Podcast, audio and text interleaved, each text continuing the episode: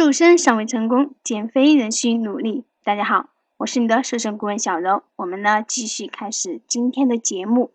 国庆呢这几天是不是玩得很嗨、很开心？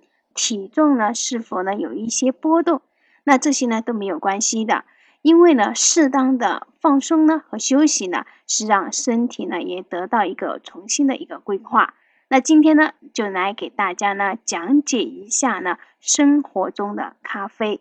怎么去更好的发挥呢？它的减肥的功效呢？在开始今天的话题前呢，我们首先来解决一下不少减肥朋友呢在减肥过程当中呢问到的一个问题。普遍的呢被朋友问到，为什么呢？我现在吃的很少很少了，体重呢还是不降呢？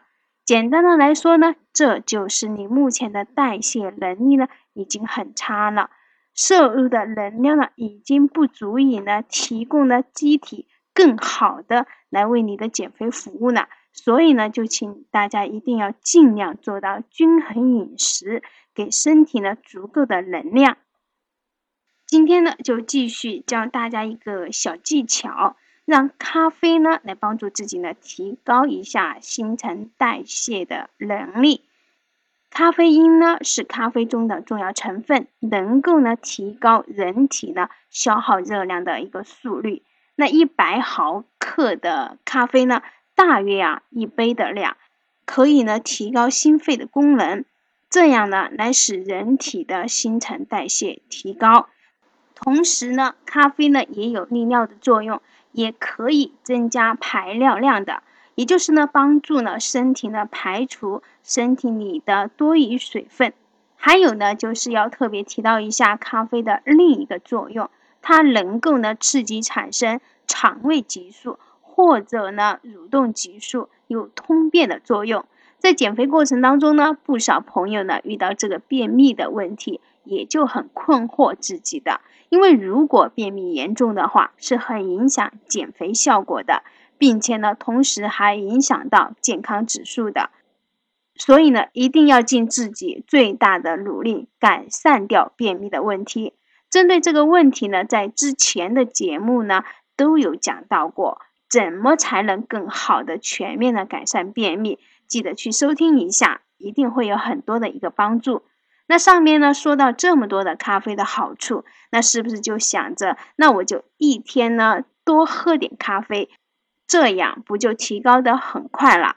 这样的想法呢是错误的，所以呢一定要明白过来，过量的摄入没有什么特别的帮助，建议呢一天的量呢就在一到两杯的量就好了。说了咖啡的好处呢之后呢，那我们呢接着来说什么时候喝最好呢？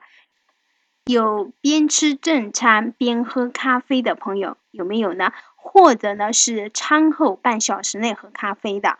如果有的话，那今天呢听了小游的节目后呢，我希望你可以改善掉上面呢这两种情况。喝咖啡呢都会干扰铁质吸收，时间久了呢就会对人体呢有所影响的。建议呢在运动后来一杯咖啡呢是最好的时间。简单的说一下原理，因为运动过后，肾上腺素呢像一把火一样呢，把脂肪呢燃烧起来，但是并不能持续的去燃烧，因为呢身体呢出现了一个机制去阻碍它的燃烧。那么在这个时候呢，补上一杯咖啡呢，就能很好的辅助身体燃烧的更久，那么消耗的脂肪呢就更加多，也就更加明显。最后呢，再说到一下，选择什么样的咖啡呢最好呢？建议呢，最好呢就是选择一些黑咖啡，不要加糖和奶精，因为呢，它们会阻碍脂肪的一个分解的速度。上面的内容大家都了解了吗？